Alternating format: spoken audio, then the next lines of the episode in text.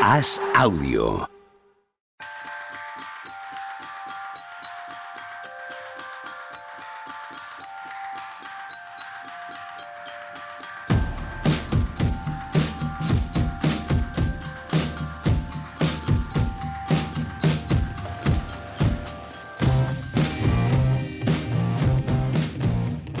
Hola, ¿qué tal? Hoy es, me señala Juan Marrubio con el dedo. Empieza ya, Pepe, empieza ya. Hoy es Acción. viernes. Ojo, ¿eh? Viernes. 22 de abril del año 2022 y está ya Javier Machicado haciéndole la pelota a Juan Marrubio. Dice, bien, Juanma, bien, ahí con, señalando. con ¿Cómo el dedo". sabe? ¿Cómo sabe? ¿Cómo sabe a quién, eh? a quién eh, darle el parabien?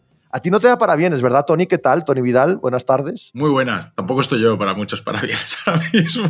Tony Vidal, duerme, duerme, hazme caso, duerme, tío, que dormir es muy sano. Que es muy largo Buenísimo. los playoffs, son muy largos los playoffs. Muy largos, Tony. tío. y- y- Sí, pero y la- después ya hay menos partidos. El- Es el- verdad. El, tute hecho, es ahora, después. ¿habéis es- caído, habéis caído en que este es el último eh, fin de semana con ocho partidos y por lo tanto con playoff a las 7 de la tarde y tal. Me mola muchísimo ese, esa sensación de fin de semana de playoff brutal de horas y horas y horas, pero que te empieza a, a buena hora europea. Y que no se solapan los partidos. Claro. Es que eso también es de agradecer, porque ahora por las noches vas mirando a ver qué pasaba aquí y de repente estás viendo uno y te dice la gente en el chat, no, pero es que el parcial es 8-0 a favor de no sé qué. Me cago en la leche, ¿qué ha pasado? Vámonos para el otro lado. Y vas un poco así.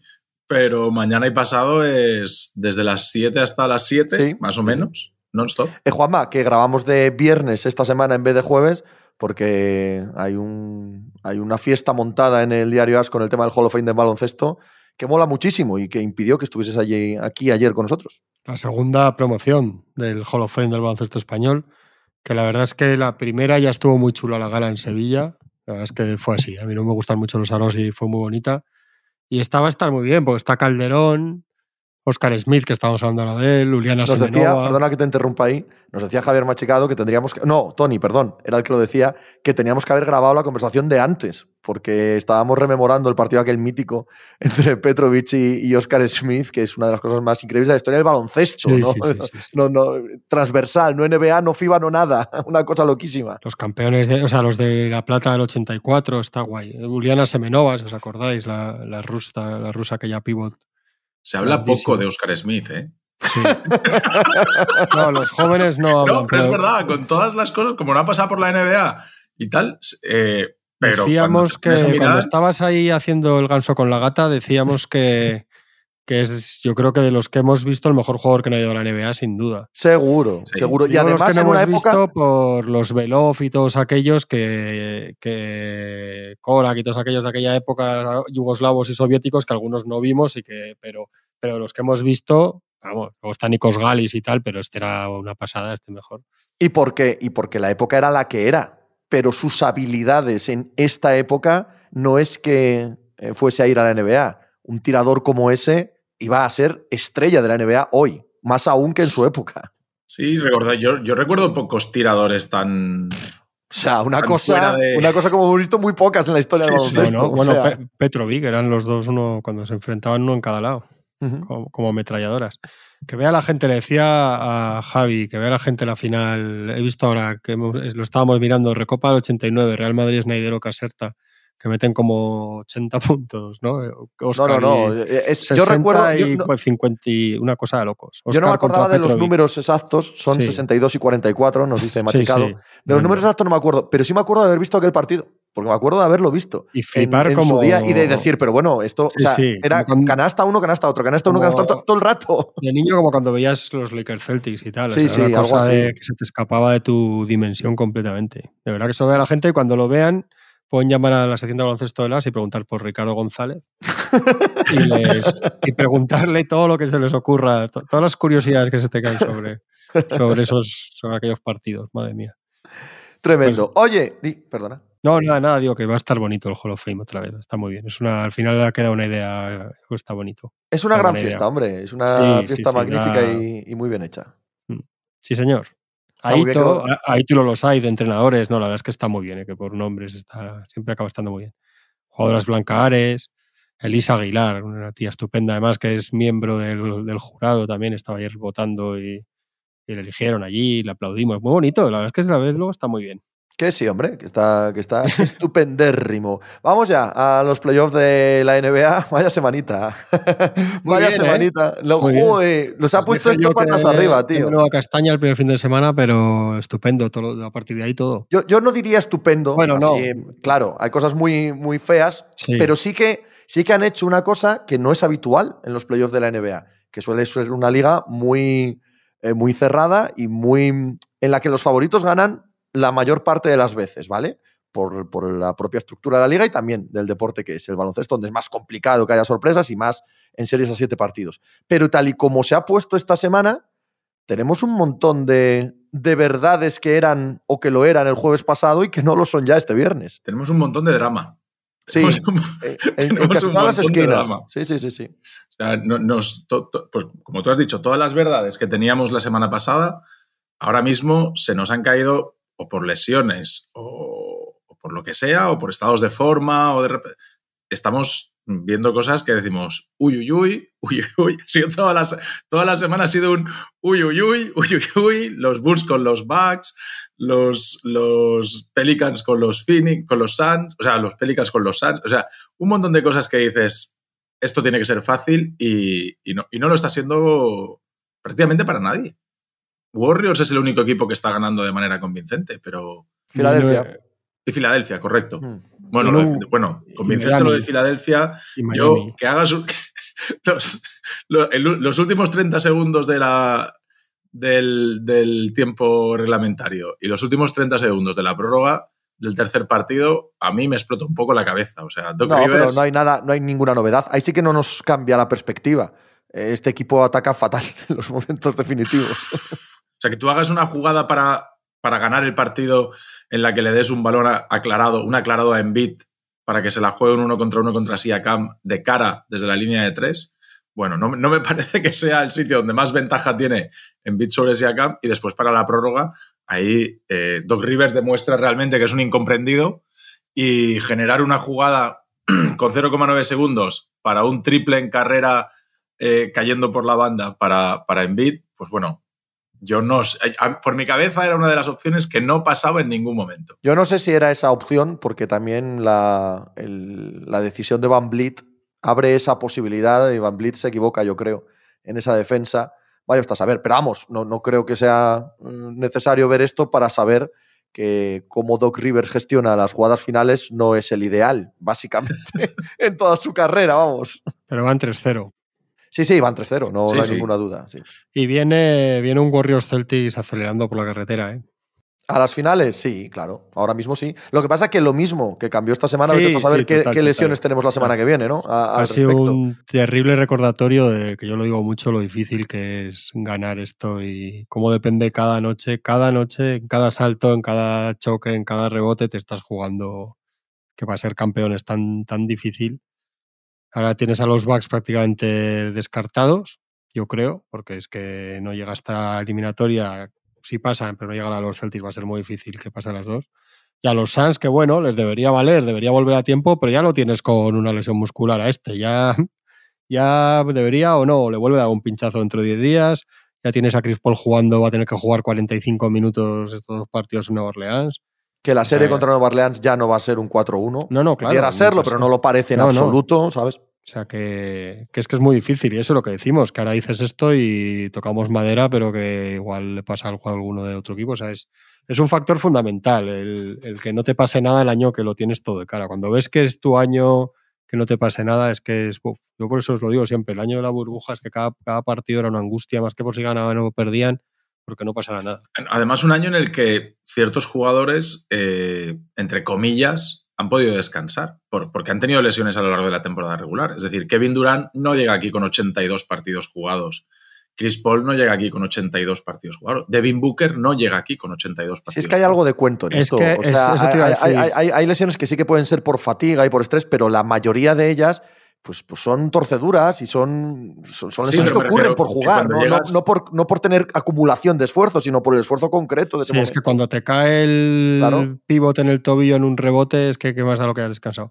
Hay mucha, eh, yo creo que se demuestra cuando llegan los playoffs que durante temporada hay mucha milonga. Es que acuérdate que el otro día lo hablaba con Pepe, acuérdate Tony, yo creo que esto fue un Pepe diario que no hablábamos aquí, que cuando a los Clippers, después de hacer la gansada de año que hacen el primero de Paul George y Kawhi, el, de, el, de, el que acaba en la burbuja, les remontan el 3-1, lo que se dice es que como no se habían esforzado, no habían apretado, habían descansado mucho, que entonces cuando tuvieron que apretar el cuerpo no respondía. Eso es. No sé si Tenían poco ritmo de competición. Que se llegó a decir eso. O sea, quiero decir que al final ya la, al final la, la, tontada llega a tal punto que pase lo que pase, lo vas a, lo vas a justificar. En, en mi caso, mi manera de verlo es eh, si has cumplido con los automatismos mínimos. Ahí es donde se nota que, hombre, que, que es que aquellos, aquella temporada regular eh, Paul George y Kawhi, no sé si eran 13 o 16 partidos que habían jugado juntos, o era, era una cifra ridícula. Entonces, claro. Sí, pero si no, hablamos, realmente... no hablamos de nivel de juego, creo, en este caso, sino no, de aspecto solo físico. Exacto, solo sí, físico. Sí, sí, sí, Claro, entonces, no, a lo que voy, que Tatum ha jugado todos los partidos del año a tope y está como un toro ahora, ¿sabes? Y que Antetokounmpo juega a tope todo el año y está como un toro y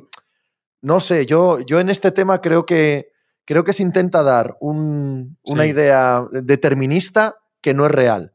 Ninguna ciencia, ni la médica, es tan determinista. Si juegas tantos minutos, te vas a lesionar en tal momento. Si, no, no funciona así. Simplemente no funciona así. Y se han a lesionar Booker y Middleton, que son dos jugadores en su prime físico que, que, pueden soportar perfectamente cualquier tipo de esfuerzo y que realmente son, son jugadores que, que, físicamente no tienen por qué tener problemas. Solo es mala suerte, no, no va sí. más allá que eso. Booker de todas formas ha tenido varias sí, a, en este correcto. músculo, ¿no? Uh -huh, sí. O sea, que es recurrente para él. Sí, debe ser algún, algún gesto por la manera de correr, por la manera de saltar. Es, es así. Cuando tienes algún, algún movimiento, algún gesto biomecánico. En o, el que, que, o que tú genéticamente tienes esa propensión. Claro, por eso, que hay algún gesto sí, tuyo eso, natural o, en el que cargas. O, o, el propio músculo ese. Sí. ¿sabes? sí, sí, es que es así. Eh, ¿Cuál, de, cuál? No, bueno, íbamos ahí. El problemas eh, de cansancio tal, yo creo que el que hay que señalar y con el que podemos abrir si queréis es con Kevin Durant. Yo no creo que sea un problema de cansancio. Ojo, eh. Kevin Yo- eh, eh, ojo, si esto acaba como queremos que acaba, a Kevin Durant, porque por muy bien que defiendan los Celtics y todo lo que queráis, Kevin Durant está, está muy mal, ¿eh? Muy, muy mal. O sea, quiero Y decir, Las series son horribles. te quitas el sombrero, haces todo lo que quieras, pero a Durán bien ya sabemos todos que le puedes ganar, pero no hace esos partidos, hace otra cosa. Ese, a ese nivel de jugadores te hace otra cosa dos días seguidos. Y- Yo no estuvo. Ya, no estaba ya un poco peor cuando vuelve la lesión de rodilla, quitando algún partido que tiene de estos que creo que bate solo con anotación, pero en general no estuvo un poco más, más flojete, no lo sé, la sensación, no, no sé cuánto es que le ha arrastrado el equipo, cuánto tal, pero es que tampoco, es que no puede ser. O sea, Durán hay un momento con jugadores así, igual que con Lebron, o sea, hay, hay tres o cuatro que, no hay excusas para que juegue los dos partidos así. Tiene que llegar a un nivel mínimo y después ya te pones a hablar de los problemas colectivos, de la defensa de los Celtics, de todo lo que quieras, pero, pero él, no está en el mínimo de yo soy Kevin Durant, ¿eh? Sí, lo que, hemos, lo que hemos dicho durante todo este tiempo, que no ha estado metiendo 40 cada noche con un dominio espectacular, era se está reservando, está intentando involucrar a los compañeros, lo estamos vendiendo un poco así, porque era la sensación, ¿no? Pues Kevin Durant y dices, bueno, pues si hoy no ha metido 50 es porque no le da la gana. Y también es cierto que no ha tenido enfrente todas esas noches la defensa que está poniendo Boston Celtics. No, no, pero, pero, pero si no hace falta ni eso, como bien dices tú, no estaba haciéndolo ya tampoco. Que esto viene, viene a incidir de nuevo en la idea de que es que no hay un interruptor el día que empiezan los playoffs, que de repente te pones a jugar como a ti te da la gana y que hasta entonces no estabas jugando como a ti te da la gana. Hombre, eso es una narrativa que en el 90% de los casos es profundamente falsa. La gente sale a jugar y está en el nivel en el que está. Sí. Y este equipo es séptimo y este jugador no ha sido el de todos los años anteriores, pues porque hay algo de cierta profundidad para que eso ocurra. Por supuesto, como tenemos en la memoria qué clase de jugadores, puedes pensar que en un momento dado, es más, aún puede suceder. Aún puede suceder que en el tercer partido veamos un Durán de Sí, los de sí. 50 puntos, faltaba más. Pero que no es tan sencillo como querer. No es tan sencillo como, pues ahora ya quiero jugar. No, hombre, eh, cuando sales a jugar como un profesional, por más que no sea la mayor motivación del mundo, tú sales a hacerlo lo mejor posible la inmensa mayoría de las noches. ¿Qué, qué tiene? ¿32 Durán? Sí, ¿no? Por ahí anda. 32. Durán es del 88, 34. 89. 83. Bueno, Vamos ahora a lo que 88 iba, no, para no- 89. Está para no mirando, está mirando. Tony Sí. el callabocas, porque esto, Eh, claro, el que 88. lo esté escuchando da pausa y lo mira en la Wikipedia y arreglado. 88, dice. 88. Eso es. Lo ha mirado también Javier Machicado. Muy bien. 33. O sea, a Lebron con 33 ya le pueden hacer los Celtics esa defensa. Sí, sí, nada, olvídate. Bueno, la, la defensa de los Celtics es, es- es- Ah, para- para, Para mí es históricamente buena. Sí. Y para, y para ser campeón, como la de los Lakers hace dos años. Son defensas para que, como también tienen talento, son para ser campeones. Pero sin quitar nada de eso, lo que te digo, que un jugador que no tiene más, más comparación entre su generación que LeBron, Curry como mucho si quieres, digo que a LeBron le hemos visto y que lo puedes eliminar, le puedes tal, pero que la sensación individual, a, a LeBron, por ejemplo, a esa, a esa edad cuando lo veíamos en las finales con los Warriors, le acababan ganando, le acababan tal, pero él hacía una- barbaridades hasta que no podía más. Es que no, no está cayendo así hasta ahora Kevin Durant, ¿eh? No, no, in- sin duda. También tiene que ver con todo lo de alrededor, ¿eh? Eh, total. O sea, no existe equipo, no existe Total, total. nada, es coge el balón y, y haz lo que puedas. Por eso digo que en estos tíos hay un plus. Cuando, todo eso vamos a estar todos de acuerdo, pero aparte hay un plus de yo soy Kevin Durant y mi, Que sí, que parti- sí. y mi partido tiene que tener ot- otra cosa, otra sensación. es que no te puedo dar más la razón. O sea, es que es así de sencillo. eh, totalmente. Tendría que haber sido mucho mejor incluso en estas circunstancias. Hablamos mucho de canastas fáciles y, y cuando tú no eres capaz de generarle canastas fáciles a tu equipo, eso es un desgaste y, y ponerle las cosas, entre comillas, más fáciles todavía. a la- claro, cuando tú enfrente tienes una, una defensa que es, pues como ha dicho Juanma, probablemente histórica. O sea, la defensa ahora mismo de los Celtics Lo está es, haciendo. es- probablemente la mejor defensa de la temporada. Hombre, no, sin duda. Sin ninguna duda. De la temporada Sí, sí, se sí. te queda. Es, es- es- es decir, hasta poco, de verdad. Sí, sí. Es, una, es una defensa monumental. Una cosa increíble. Es la que hace que el equipo cambie en temporada regular. Es la que hace que el equipo crezca y a partir de ahí aparecen eh, los mecanismos, los automatismos en ataque que decías tú antes. Y ahora, en defensa, con la manera en la que todos sabemos que, se arbitra diferente en playoff eh, de lo que se hace en temporada regular, luce aún más. Y está en un momento absolutamente digno de, digno de los Pistons de 2004. O sea, estamos viendo una defensa gigantesca. Y si encima tú no tienes ningún tipo de sistema para, para que vayan llegando puntos, pues eso, fáciles, liberados, eh, que de repente hay un bloqueo por ahí, te quedes en un momento dado solo, eh, o que tú tengas una buena defensa para meter puntos en transición antes de que se monte esa... No, no, no, no, no tienen nada, no tienen nada. De hecho, los mejores momentos de los Nets llegan cuando sale Dragic. Fíjate, eh, con, la de, con la veces que hemos dicho que Dragic no podía jugar en playoff, realmente es un problema defensivo, pero es que lo has de tener en pista porque es el que te está solucionando el ataque. Está, está sabiendo leer el partido y está diciendo, si jugamos en estático, no podemos atacar más que, más que o sea, de ninguna otra manera que no sea con el hero ball de, de Kyrie Irving o de Kevin Durant. Y eso además no está funcionando como, como frente a otras defensas. Entonces, entra Kyrie Irving, intenta hacer transiciones rápidas, intenta, intenta hacer tiros rápidos, y esos son los momentos en los que los Celtics tiemblan un poco, porque los Celtics mm, se contagian con demasiada facilidad ese ritmo al que, al que les mete Goran Dragic. Bueno, es que con todo, con todo tenían el primero medio ganado los Nets y en el segundo ganaban de 17. Lo cual te da, te da muestra de lo que está tirando, qué, proyecto están tirando a la basura. El potencial que tenía eso. Ah, lo que decíamos, y esto al final es navaja de Ocam. Lo más sencillo, ¿no? La teoría esta científica que dice que lo más, la, la, respuesta sencilla suele ser la correcta casi siempre. Al final va a volver a pasar o da la sensación. Hay que dejarle saber porque es verdad que no han ganado fuera, van a Brooklyn, o sea, todavía hay que las eliminatorias 2-0 cuando van a casa, pues igual ganan Bueno, pero casa, Brooklyn pero... es un equipo al que no aplica esto mucho. Es, Claro, es un equipo tan claro. poco equipo que ni siquiera jugar Claro. en casa o fuera les aplica en exceso. Pero ahora mismo, que es de lo que podemos hablar, porque no sabemos lo que va a pasar mañana ni pasado, es lo que veníamos diciendo. No tienen entrenador, no tienen sostén, no tienen automatismos. Tío, que Salena se dice, eh, nos, estamos, que nos estamos conociendo y tal, señor. Tú no puedes salir a decir nos estamos conociendo en primera ronda de playoffs en un equipo obligado a ser campeón. No puedes. Tercer No puedes estar año. hablando, claro, no puedes estar hablando de que vuelva para el partido 4 Ben Simmons. Señores, que el partido 4 puede ser el de la eliminación. Va a volver Ben Simmons. Si vas 3-0, va a volver y va a jugar un partido que va a ser el que te mandan a casa. Vamos, no juega ese partido Ben Simmons ni, ni, ni en sueños. De eso es que no hablando. debe. Claro. Es que no debe. Pero ya eso- no Ben Simmons. Es que, eso- es que cualquiera dentro de Es que no es el día para A eso te debutar. agarras. Entonces, al final, de verdad, es, es- si esto acaba así, de verdad, estos tienen que sentarse y decir, alguien aquí se ha tirado, o sea, este proyecto es un proyecto para ser campeón con la gorra. Nos hemos equivocado con el entrenador, nos hemos equivocado igual con el traspaso de Harden, lo que sea pum pum, nos hemos equivocado, no sé qué, no sé lo que quieras. Pero lo que dice Tony, tres años. O sea, ya eh, es muy gordo si este equipo palma ahora como parece que va a palmar. En realidad, no es gordo en el sentido de que, perdón, de que nos lo veíamos venir, pero en realidad es muy gordo que este equipo no, no pueda competir en playoffs. De hecho, de hecho, ya es gordo.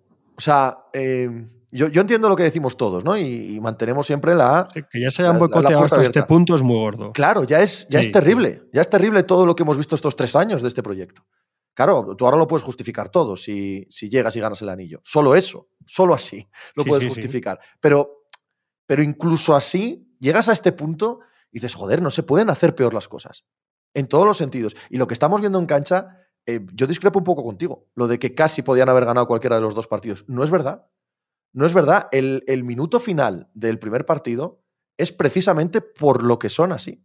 Es precisamente por, por, porque han llegado aquí. Las dos canastas que deciden el partido a favor de Boston son dos canastas que mete cualquier equipo del planeta. Del planeta. Y llegando a, a minutos finales de unas eliminatorias, si tú eres eso, vas a palmar siempre. No es que esté el partido igualado y como tienes a Kyrie Irving puede meter 40 puntos con tres manos encima. No, no, si ya, correcto. Pero si lo siguiente es Jalen Brown llegando a debajo de canasta porque nadie lo puede defender ni nadie lo va a defender, o Tatum anotando una bandeja, porque no hay presencia interior, es que eso va a pasar todas las veces que el partido se ha igualado. Y lo de remontar 17 puntos, bueno, sabemos que estamos en una liga en la que las remontadas son el pan nuestro de cada día. Por la capacidad anotadora que hay, por la prevalencia del triple, etcétera. Cualquier racha de cualquier equipo es fácilmente remontable. Pero lo que se ve en la segunda mitad es, un equipo incapacitado para atacar ese ataque, eh, esa defensa, perdón. Entonces, aunque es verdad que pueden ganar los partidos, si analizas el cómo se pierden, son, sus propios defectos, intrínsecos, estructurales, los que van a aparecer seguro en, siguientes partidos, porque no van a ser diferentes. Sí, y por eso ganas, por eso ganas partidos, pero vas a perder la eliminatoria. Hablando de físicos y de Kevin Durant, es, en la defensa de Kevin Durant precisamente es donde se ve que Kevin Durant tampoco está fino. Es que defensivamente Kevin Durant está desastroso. Es que ese es eh, otro tema, que todo el tema de la, del Aquiles y tal, igual hay que ver qué pasa con todo eso, cómo llega ahora este tío ahora.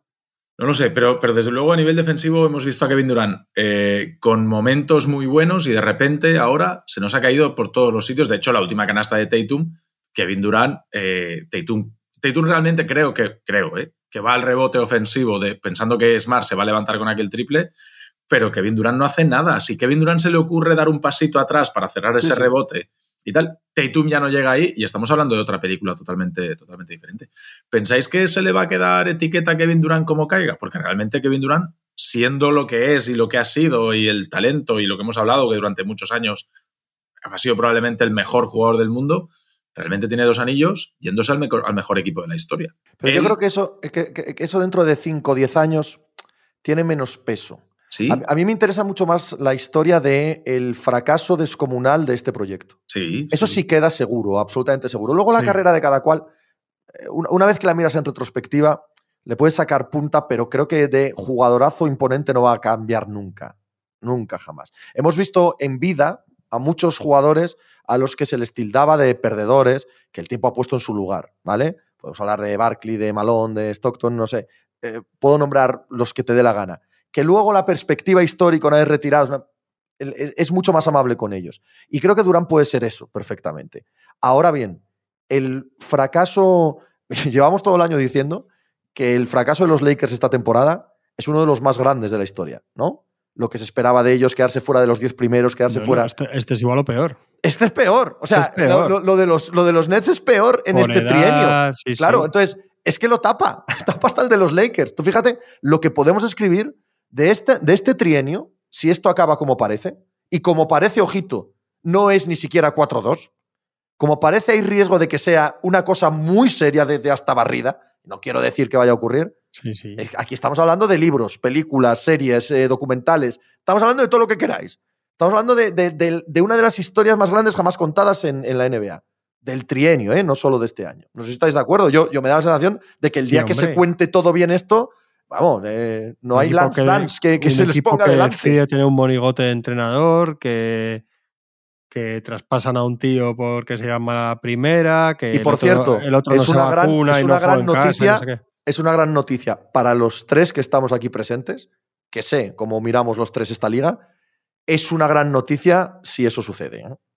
Es una gran noticia si este proyecto fracasa. Sí, sí, sí. Eh. Yo, eso es una cosa que pienso mucho por las noches, ¿eh? que, que, el hecho de que Boston y Warriors sean hoy, no sabemos, igual mañana hay un pisotón una caída como la sobre la rodilla de Capela, una cosa así, y de repente se nos tuerce y tal.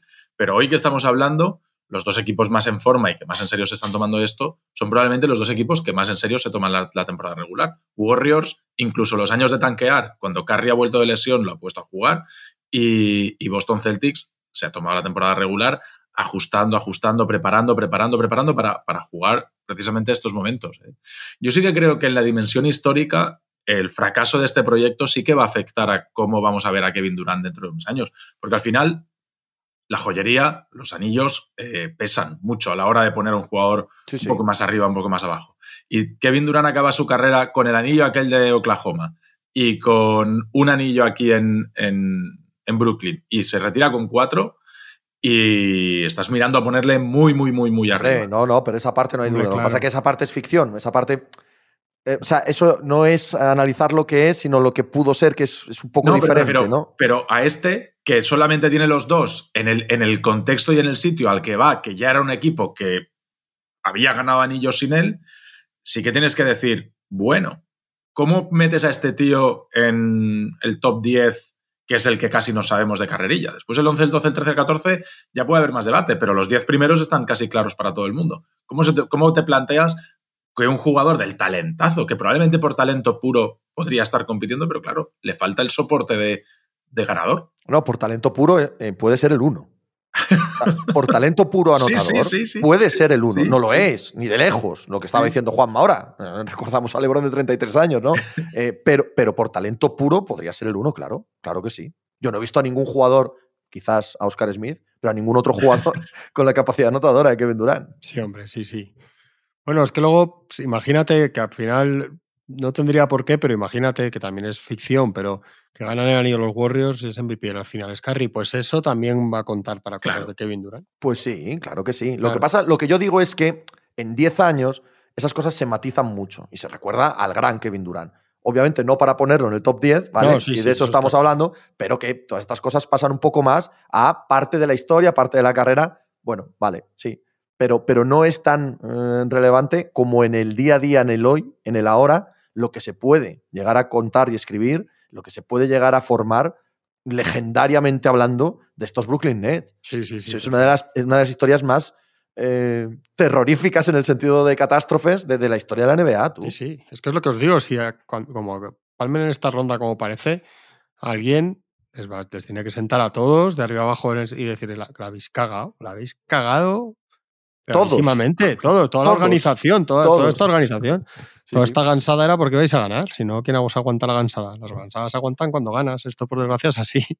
¿Qué esperáis de la serie? Yo, yo, yo, si tuviera que apostar un Estoy más cerca del 4-0 que del 4-2. totalmente. pero, o sea, totalmente. O sea, tuviera que poner un duro, lo ponía al 4-0, que suena ridículamente exagerado, pero, pero es que es lo que he visto estos dos partidos, tío. Sí, sí.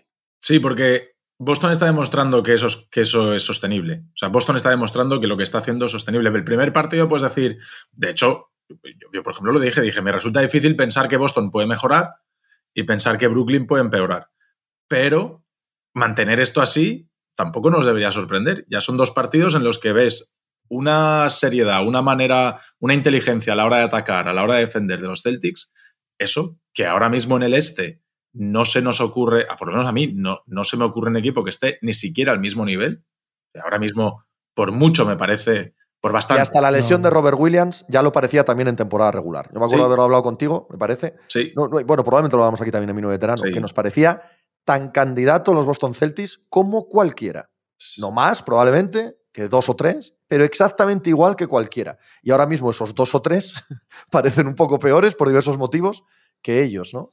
Pero yo sí que creo que hay, insisto, eh, disculpad, pero sí que creo que hay un punto físico por cómo se desarrolla el segundo partido. Eh, el inicio de los, de los Nets, eh, la defensa es mucho más seria, cierran muchísimo más el rebote, cierran mucho más las líneas de... O sea, defensivamente se ve un equipo mucho más físico y a medida que va pasando el encuentro, entre los ajustes que va haciendo Udoka y que parece que sí, que ya no llegan, que ya no se cierran todos igual, que ya no todo, ya no son eh, cuatro tíos saltando después de un rebote ofensivo de los Celtics, sino que ya son dos y jugadores ya más mm, esperando a ver qué pasa y mirando tal.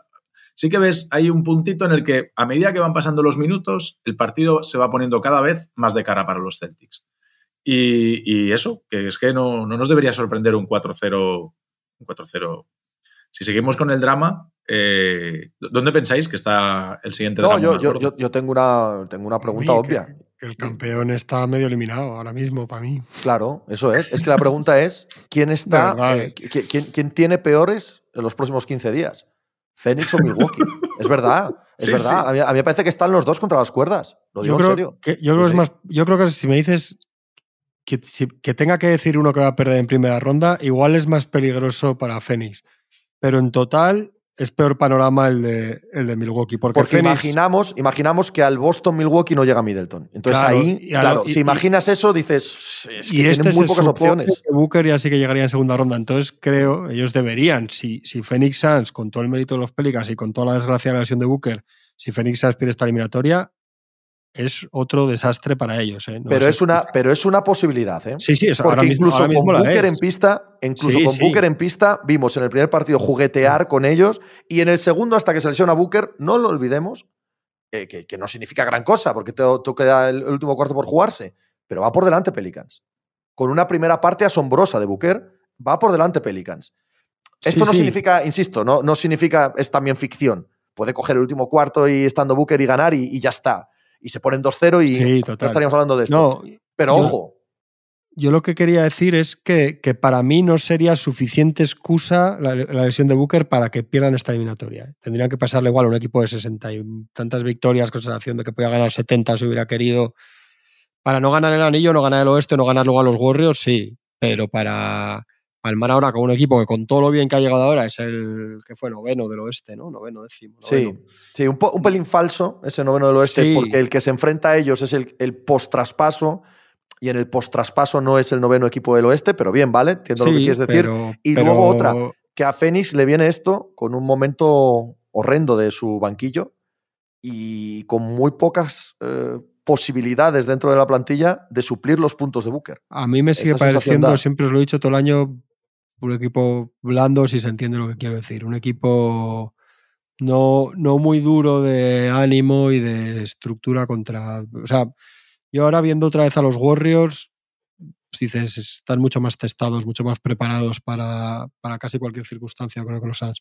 Pero con todo, lo malo, los que, los que yo creo que están ahora mismo muertos son, son los Bucks, porque es un mes sin Middleton y en ese mes pasas por Boston. Si pasan a Chicago, que también deberían pasar sin Middleton, no van a, no van a ganar a los Celtics. Seguramente no, habrían sido favoritos con, con, Middleton. Yo creo que sin Middleton creo que no tienen ninguna posibilidad. Así os lo digo. Yo estoy muy, muy, muy de acuerdo con todo lo que ha dicho Juanma. Creo que es más fácil que los Pelicans eliminen a, los Suns que que los Bulls eliminen a, Milwaukee. Creo que, bueno, me extrañaría mucho más, vaya. Y, evidentemente, sin Middleton eh, contra Boston, si, con Middleton yo creo que estaría tan, tan igualado y, quizás un poco superior Boston, imagínate sin Middleton, ¿no? En el caso de los Bucks, eh, cuando, cuando hacemos las coñas de adivinar el futuro y, pensar y coger la bola de cristal y decir aquí va a pasar, pues normalmente nos basamos en lo que ha pasado.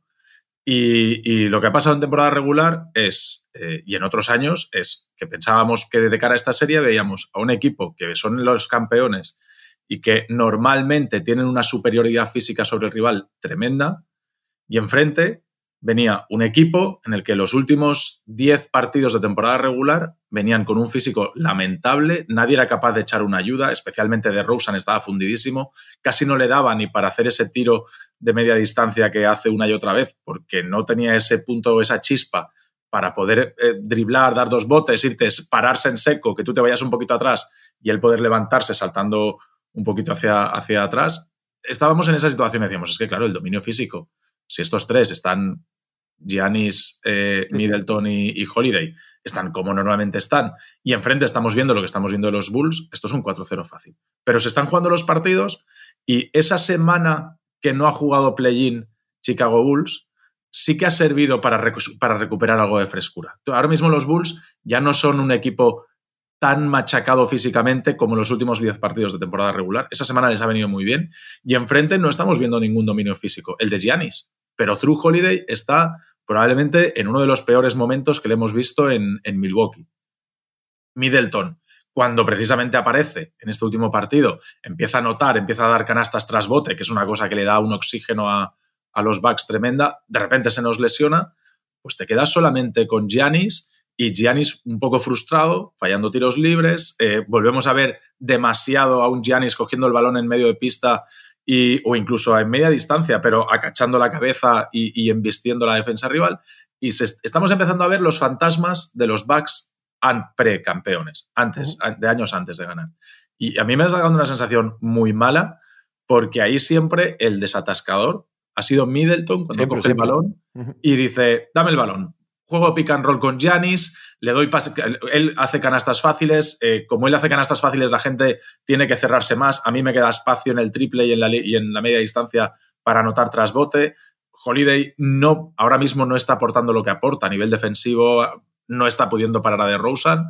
Entonces, ahí hay muchas pegas. Y si nos vamos al otro lado, a la otra que estabais hablando de, de Phoenix y de, y de Pelicans, lo primero es que, yo creo que hay que darle mérito a Pelicans. Y Pepe lo ha dicho, que, el final de temporada de los Pelicans tiene mucho valor.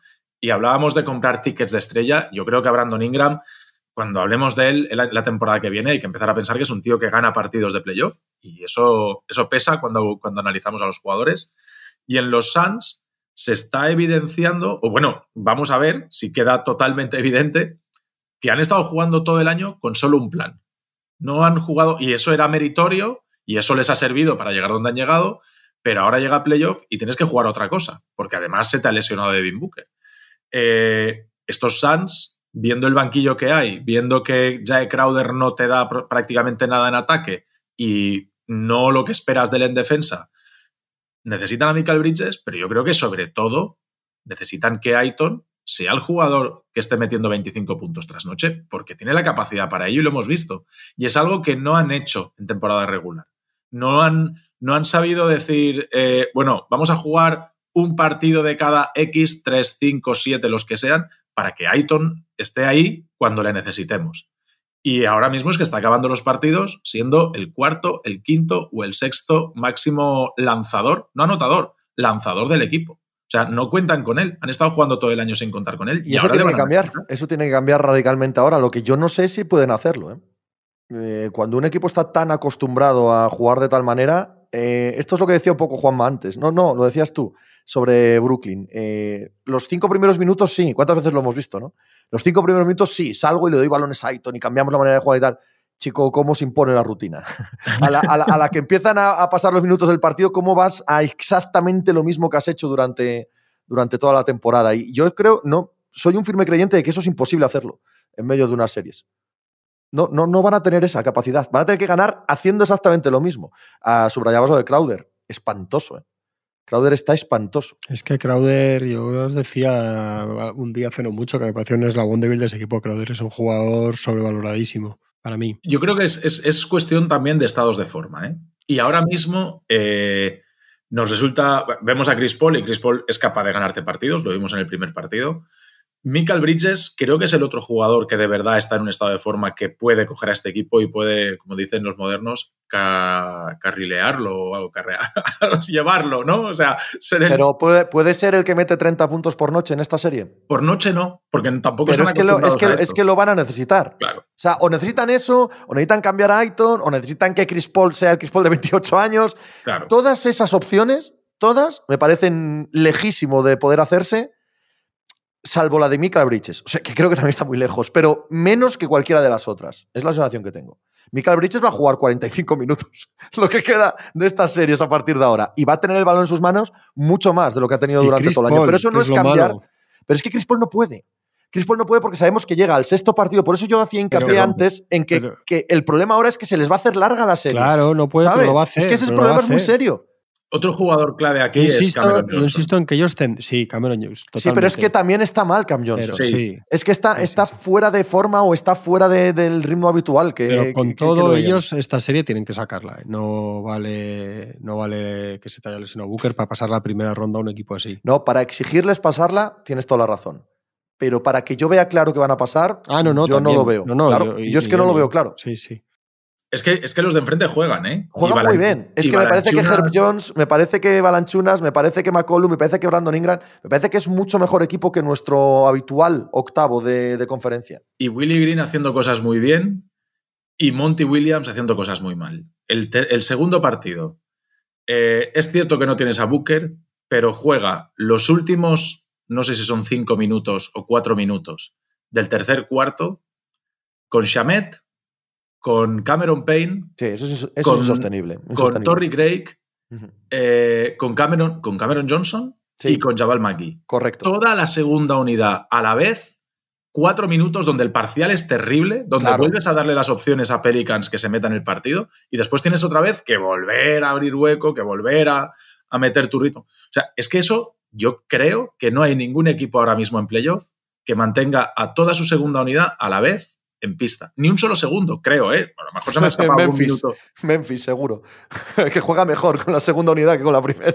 ¿Qué partido pues, bueno, no, no, lo sé. Lo estoy diciendo, lo estoy diciendo por decir que no lo he mirado, pero, pero es que luego, luego tengo que preguntaros una pregunta muy dura, muy heavy, muy, muy fuerte. ¿Juega mejor Memphis Grizzlies con Tyus Jones, Jones de, base?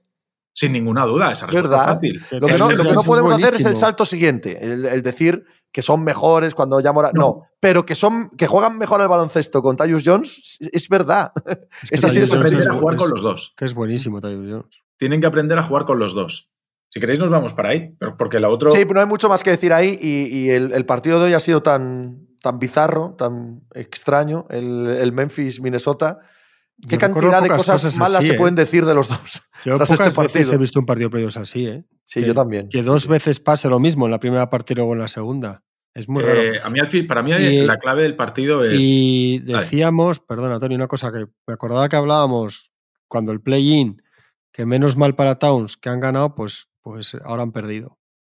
Y ahora está mirando todo el mundo a Towns, claro. Es que está. Eh, eh, se encabezona, tío. Tiene tan poca no tiene, no, tiene, no, no tiene, no tiene. No entiende. Entonces dice, bueno, como me hacen dobles defensas, pues ahora yo muevo el balón. Pero no, no acaba de entender cuál tiene que ser su peso real en ese movimiento de balón. ¿Cómo debe forzar que esa doble defensa muerda en el culo a Memphis, que este chico no a su propio equipo? Nos da la sensación que siempre está, también cuando habla, ¿eh? cuando gesticula, y cuando hace todas las tonterías estas que hace, que siempre está haciendo lo que parece que se espera que haga. O el personaje de Towns, incluso jugando, y que jugando también. Sí, sí, algo así. Algo no así aprende, no aprende a no hacer las faltas, hace faltas de ataque tontas. Un jugador que ya de por sí se carga de faltas, luego hace falta de ataques regaladas.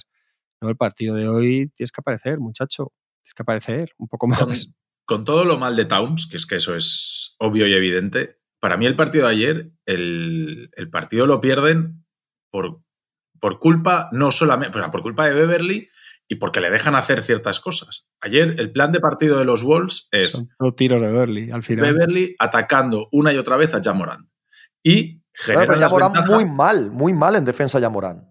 Muy mal, muy mal. Muy mal, en defensa de Morán, de verdad. Hasta Patrick Beverly le, sacaba los colores en no pocas ocasiones. Rompen el Hasta partido. Patrick Beverly. Rompen el partido la primera vez. Cuando se les acercan, vuelven a coger cierta ventaja la segunda vez, pero al final de partido, Beverly sigue pensándose que es ya Morán. O sea, Beverly hay un momento en el que se ve ya Morán enfrente y dice, yo soy como este. Y sigue y sigue y sigue y sigue. Y al final van ajustando, van ajustando, van ajustando, porque Taylor Jenkins, otra cosa no está demostrando que está probando cosas continuamente. Ayer creo que era momento, hay un momento en el que están 14, 16, 18 puntos abajo y estaban palmando igual y creo que era momento de haber probado a meter otra vez a Steven Adams porque en ataque estaban irreconocibles y en defensa estaban irreconocibles. Bueno, pues si tengo los problemas en defensa que tengo, o sea, si sigo teniendo los mismos problemas defensivos, aunque no esté Steven Adams, por lo menos lo que en ataque me da Steven Adams de poner un buen bloqueo, de generar ventajas a través de un pick and roll, eso eh, lo recupero con Steven Adams. Al final se acaban pudiendo meter porque, y digo lo de Beverly, porque al final es el ritmo del partido y es Tyus Jones, el jugador que da sentido, el jugador que empieza a organizar, a controlar el ritmo, a decir esto es así, tenemos que atacar de esta manera.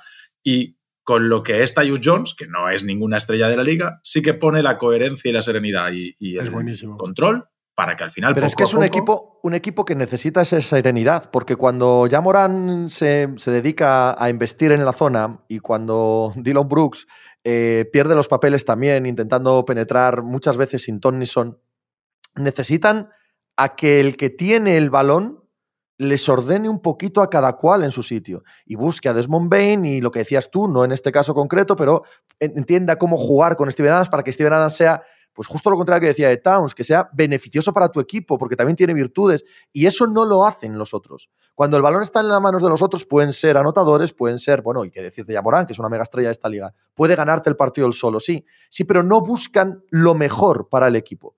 No porque no quieran, sino porque no saben. Sin embargo, Tyus Jones sí busca lo mejor para el equipo. Y se nota una enormidad cuando el balón está en sus manos, lo que mejora eh, Memphis. Esto no es dar el salto mortal a que, a que yo diga que es mejor que Yamorano, que son mejor equipo si Yamorano tiene el balón, pero, pero me parece una evidencia esto que estoy diciendo. Decía Tony lo de Steven Adams, luego el último cuarto, sin embargo, es, es absolutamente decisivo Brandon Clark en, cuando se escapan al final. Es un equipo que, aparte de que son, de lo que decíais de Jenkins, y de que son duros, o que sean jóvenes, son duros y aguantan y resisten y vuelven y vuelven muchas veces, es un equipo que tiene 5 o 6 jugadores que pueden ser el héroe de la noche. Eso es peligroso para los rivales. Eso no lo tiene Minnesota, por ejemplo. Puedes comparar a los buenos, pero los McDaniels y compañía, hay más tíos en, en Memphis que pueden tener un, un día de, salvarte el partido. Es un equipo muy, muy peligroso en eso. Sí, con poco impacto. A mí, a, mí, me parece, de verdad, me parece, contando que hace muchas cosas mal, para, para verse dos veces tan abajo, evidentemente hace muchas cosas mal, me parece una victoria de, de una importancia tremenda para ese proyecto y para ese equipo. Aparte que creo que han sentenciado que se acabó la eliminatoria. Sí, se acabó la eliminatoria. pero no tendrían que haber llegado a este punto. ¿eh? No, no tendrían que haber llegado al punto de ir 1-1, 27 abajo contra los Minnesota Timberwolves. No, pero con eso, con eso, lo después me parece, me parece una victoria que ellos van a recordar ¿eh? y que perdían 0-1 hace, hace 6 5 días. Mm. Iban 2-1. Yo creo que, casi un partido para ellos para ellos importante. Yo creo que vamos a ver muchos minutos eh, con un quinteto titular con los dos, con Jamorant y con, y con Tyus Jones. Y quizá el, que el relegado a esa segunda unidad, al que juegue más minutos con la segunda unidad, sea Dylan Brooks. a mí me parecería, me, parecería, me parecería lo que tienen que hacer desde hace mucho tiempo. Desde hace mucho tiempo. Es lo que me parecería lo que tienen que hacer. Más drama. Eh, y esta vez sí que parece que sí, que por fin van a acabar les han a Empujado, les han empujado, les han empujado ya, están cayendo ya por el precipicio. les han dado con el dedito, con el meñico, solo ya Len Branson solo ha soplado y se están despeñando por el, por el precipicio los Utah Jazz. Qué vergüenza, eh. Qué vergüenza. Qué ridículo de equipo, tío. Dice Donovan Mitchell al acabar el partido, todo empieza con la defensa. En ese mismo momento, si eres el propietario, los retiras de la competición, ¿verdad? Dices, ya está. hasta aquí hemos llegado. Cuando acaba el partido he puesto un tuit y había gente que hablaba de se frotan las manos en Nueva York y este. Yo, bueno, estos chavales así, igual luego se va a otro lado y cambia de actitud y tal. De momento lo que sabemos de él es que es un pijotero, un estrellita, un engordado que no quiere defender, no ha querido aprender a defender mejor, le da igual, culpa a otros, no, ha sido eh, líder, jugador franquicia de su equipo. Eso es lo que sabemos. ¿Que tiene el talento y alguien va a ir a por el de cabeza? Seguro. ¿Que igual cambia y no sé qué? Me lo puedo creer. Pero lo que sabemos ahora mismo de, Donovan Mitchell es asqueroso y esperpéntico, más allá del talento. Y de ahí él ahora tiene, si, si esto, todo esto tiene que ver con que se quiere marchar, va a tener que, va a tener que que convencernos de lo contrario. ¿eh? A ver si es que al final luego te vas a otro lado y tampoco, jugar con el otro tampoco, porque es que luego hay algunos que ya sabemos que son así, te pasas toda la vida diciendo cuando caiga donde tienen que caer. Pero es, pero es el partido de Donovan Mitchell, bueno, la serie y el año y todo, pero es para decirle, mira, muchacho, vete donde quieras. Y en el tercer cuarto, cuando están metiendo 20 puntos o 25, que me da lo mismo. Es que empiezan todos los problemas en que tú no puedes salir a, hacer, a, jugar y a defender como sales en tu casa en un partido de ellos, sabiendo que estás, estás viendo a, a Doncic ahí como un, como un Miura bufando en, el banquillo que sabes que, en 48 horas lo, van a soltar. Venga, por favor. Para mí hay dos factores clave. Evidentemente Mitchell es uno de ellos, pero, pero hay, dos, hay dos claves del partido de ayer que al final acaben perdiéndolo. Uno es, bueno, los dos son reiterativos en Utah. Es la defensa exterior de los Jazz, la defensa exterior de los Jazz. Hemos visto eso es Mitchell, Tony. Es que eso ¿Eh? es Mitchell, mucho. No, bueno, es Mitchell, es Bogdanovich, es Royce O'Neill, que no es el jugador de hace un tiempo, es Jordan Clarkson. Es pero al que, más atacan, al que más atacan es a Mitchell. Sí, sí, sí, sí, sí. y con razón. Pero bueno, tienes toda la razón. Tienes toda la razón. es, es, de hecho Booker en Phoenix, el que aprende un poco lo justo, como hizo Curry en su día en los Warriors, que pasó de ser un pufo y al que buscaban a ser un tío que aguanta y lo que puede tal. Pero es que este chico sale con una mano encima de la otra.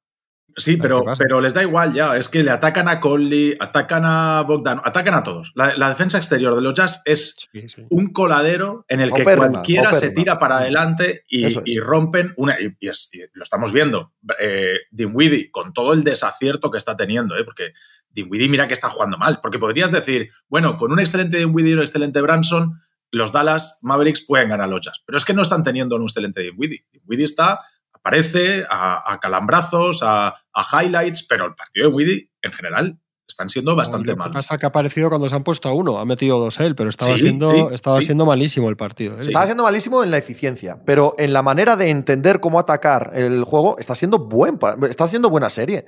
Lo que no está metiendo es canastas. A mí no me lo parece, Pepe. Bueno, no te pienses, la cantidad de veces que eh, es capaz de llegar a la zona y que de ahí salen generan ventajas, incluso en las manos de Dingwiddie, eso lo hemos visto. La mayor parte de los tiros que no mete son tiros que puede meter. Oye, pues entonces están bien tirados. Otra cosa es que, es que no los meta, que es diferente. Yo creo que fuerza un pelín demasiado. Es, un poco la sensación. No, es la percepción que tengo yo, la verdad. Pero. Da igual, sí. sí, sí. Eh, eso es por un lado. Entonces, claro, ¿qué pasa? Que cuando la línea exterior es un agujero, el, que tiene que salir ahí a, a, proteger todo, y lo hace, y lo hace, porque no pierden con canastas debajo del aro, pierden con triples metidos. Es Gobert.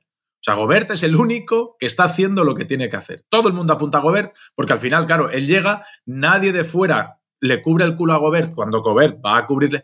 Hay una frase que yo decía el año pasado, cuando jugaban tan bien, aquel que metían triples como locos y el, inicio de la temporada pasada yo decía uno para todos, que era Gobert, y todos para uno, para cubrir a Gobert. Y así la estructura defensiva de los Jazz era una maravilla. Pero claro, cuando es uno para todos, pero los todos para uno no van, porque no sé si por la química, si porque están cansados, no sé por qué, pero no le cubren el culo a Gobert, es lo que pasa, que Clever te mete ocho triples un día, el otro día es Bertans, y, o sea, te hacen un hijo. Y la otra culpa, bueno, hay otra cosa que no estamos hablando y es el papel importante de Joe Ingles en este equipo. Alguien que dé un poco de sentido, que ponga un poco de calma, que sepa. O sea, a Joe Ingles le hemos perdido y nos estamos dando cuenta ahora lo importante que era no sé si a nivel de química también, pero desde luego como generador para los demás, yo creo que Joe Ingles. Pero la otra clave es el puñetero Queen Snyder. Se le ocurre por fin ayer poner unos minutos de small ball, remontas el partido, acaba Pascal, eh, Eric Pascal con un más 11 y después vuelves a romper todo. es cierto que Jason Kidd, aunque tarda, le, reajusta bien. Y entonces cuando juega Pascal, poco a poco va encontrando la manera, mete a Powell, empiezan a cargar el rebote ofensivo, eh, Snyder tiene que volver a sacar a Gobert, entonces vuelven a atacar a Gobert.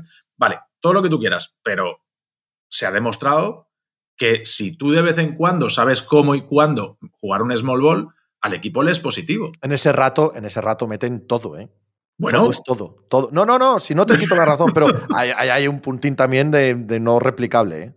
O sea, lo meten todo, creo que son 15 de 15 en tiros de campo y 13 de 13 en tiros libres. O sea, es una cosa no, repetible. Entiendo lo que quieres decir, perfectamente. Y dado que estás perdiendo y dado que no tienes otra solución, hay que intentarlo de todas las maneras. Ni siquiera creo que esa manera fuera salvarles en este caso. Uf, yo que tú, una cosa que te han estado pidiendo 82 partidos. Que sí, que sí, total. No, no, 82 no. Hace ya varios años que se va pidiendo, sí. Y te sale así de bien.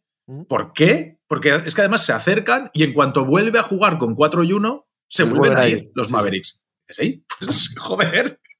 Es que yo creo que más obvio ya no puede ser. Pues así se van a morir. Pero, ¿eh? pero, conocemos a los entrenadores y quitando los que son muy buenos o algunos que son muy especiales, la mayoría tienen un olfato que les da a ellos de lo que es y es que es así. Sí, sí, sí. Y, te, y, se convencen a sí mismos. Él ve que el otro ha funcionado, pero dice, pero ahora estos cuatro minutos, ahora es cuando va a entrar Gobert y va a cogerte el rebote, pero tapones, ya está. siempre va a ser porque es lo que él quiere hacer. Bueno. Y por balones un poco y tal, pero también por eso, porque él, eh, si lo sabemos, con este tiene que, es que tiene que ser eso.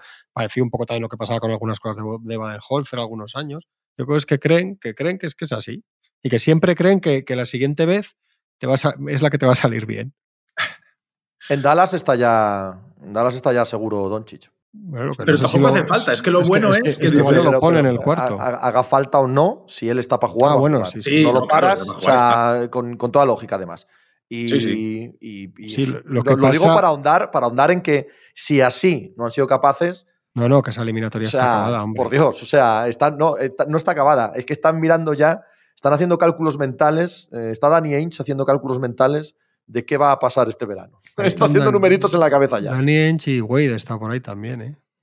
Sí. haciendo el tal. Hoy se han acabado las tres realmente, las tres, a los Warriors obviamente y las otras yo creo que también ha sido el partido. Bueno, de Warriors no hemos hablado porque va 3-0, de Filadelfia no hemos hablado porque va 3-0, hemos hablado poquito, vamos. Pero Y Warriors, tampoco hemos dicho ni... Sí, no, Miami. Warriors ha hecho hoy lo que hacen los equipos buenos. ¿eh? sí, ha, sí, ido, sí, ha- sí. ha ido con 2-0, se ha puesto al nivel de intensidad del rival, no ha vagueado, cuando se ha puesto difícil no ha dicho bueno, 2-1, ha dicho es que, es que ese equipo... He visto, Es como, es como si fuera, es como si este equipo supiera lo que es necesario para ganar un anillo, por lo, por lo que fuera. Puede ser. Puede ser. No, 24 eliminatorias seguidas ganando un partido fuera. Han puesto el dato, ¿eh? no había pasado nunca, es la hostia. Siempre gana un partido fuera, por lo menos. Y los tres jugadores, no sé si visteis el dato, los tres jugadores con mejor porcentaje de victorias en playoffs de la historia son, son los tres de los que llevan 100 partidos, más de 100. Claro. Clay Curry No, no- parece, no, no parece complicado unir los Cuando, puntos. al final, cuando, cuando están, quitando a Clay, que está muy bien y es una maravilla por la lesión y lo de todo, pero eh, el engranaje de esto, quitando lo que fue Durán, incluso lo que surge en ese equipo cuando están en pista los dos, Green y Curry, en Sí. todos los sentidos, ahí hay algo más allá de los números que son brutales, más allá de tal, que son brutales. Hay algo, hay una conexión de todo en ataque con el uno, con el otro, en defensa con lo de Green, que es una cosa para morirse. Hay algo que dices, hostia, que, que ganan otra vez. Que juegan de memoria. que es el mejor memoria. equipo, que es el mejor equipo de todos los tiempos. Sí. El- una, una iteración de ellos eh, cuando estaban en su prime físico es la mejor, el mejor equipo que hemos visto jamás. O sea, ¿no? No hace falta Sí, sí, sí, tampoco es que decir cosas más, grandilocuentes Sí, que pero esa, es que es, lo que hemos hay. hablado de equipos sin química, hemos hablado de equipos que son muy buenos pero no son duros, hemos hablado de estos son todo. Todo. Sí, sí, Estos tienen todo, todo, química, son todo. buenísimos, pero son duros, pero se pegan, pero Tienen defensa, hay que tienen perrear, ataque, tienen tinto, te- perrean, cuando todo. tienen que pitar una técnica bien pitada, te la pitan, tal, no sé, o sea, te- son todos, son todos, absoluta- es absolutamente admirable cuando juegan bien. Hasta, Aunque sea- hasta el paquete de Wiggins que ha habido un rato y que dices, es como si me ponen a mí con los otros, que da un cante, ves a los otros y ves a Wiggins. Pero mira, el tío al final defiende, ha metido un triple al final, Exacto.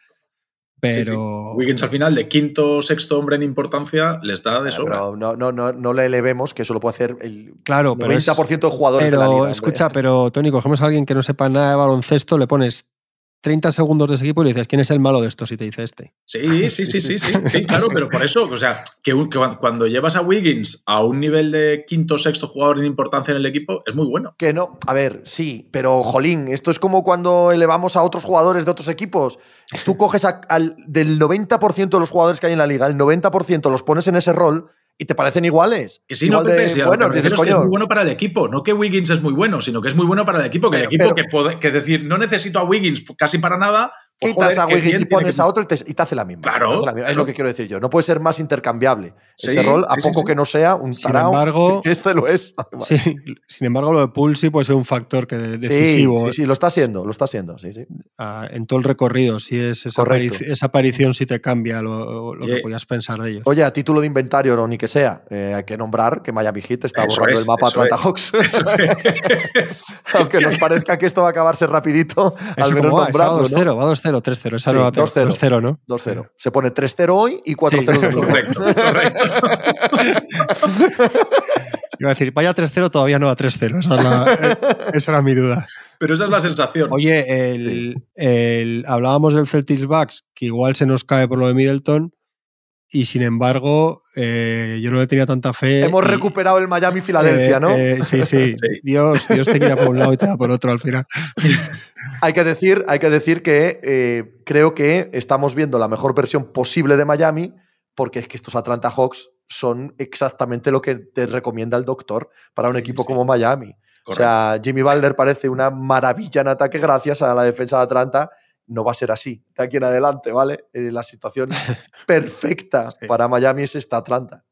Sí, sí, yo, yo, yo estoy de acuerdo. Yo, Miami eh, no es de los equipos que me caen mejor, no es de los equipos que me resultan más simpáticos. Y cuando digo esto, la gente me tilda de, de hater, pero, es- pero es que es verdad, es que estos Hawks ahora mismo no hay nadie, nadie, ni un solo jugador de los Hawks que digas qué bien está fulanito. Nadie. Están sin capela, John Collins sin estado de forma, Trae Young, la defensa. Precisamente las virtudes de Atlanta es lo que genera Trae Young tras pick and roll y resulta que te encuentras enfrente, enfrente el mejor equipo de la NBA defendiendo Claro. al hombre balón tras pick and roll. O Es que es, una- es un emparejamiento, o sea, de entrada ya iba a ser favorito un primero contra un octavo, un Miami contra un Atlanta, un- siempre. Pero es que además de todas las eliminatorias que hemos hablado, es que es la que peor encajan en las virtudes de uno y los defectos de otro. Se maximizan. No, no, los Hawks no son tan malos como estamos viéndolos. Pero justo contra este equipo es que es, que es todo lo peor que les puede tocar. Sí, es una pena que no, haya, que no se colase al final Cleveland y que nos hubiese dado aquí algo más de vidilla y, algo más de drama. O que drama, insisto, estamos servidos en esta primera Estamos servidos de sobra. A ver qué tal el fin de semana. El lunes hablamos ya de, varias eh, eliminatorias eh, completamente acabadas. Así que pasad muy buen fin de semana, muchachos. Igualmente.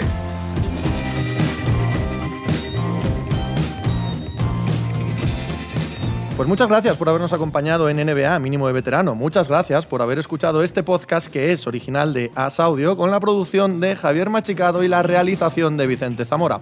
Síguenos en redes sociales arroba asaudio para no perderte nada y recuerda que puedes escucharnos en la sección de podcast de as.com, en la aplicación del diario As o en tu plataforma de audio preferida. Un saludo de Pepe Rodríguez con la compañía de Tony Vidal y Juan Marrubio desde la redacción del diario As.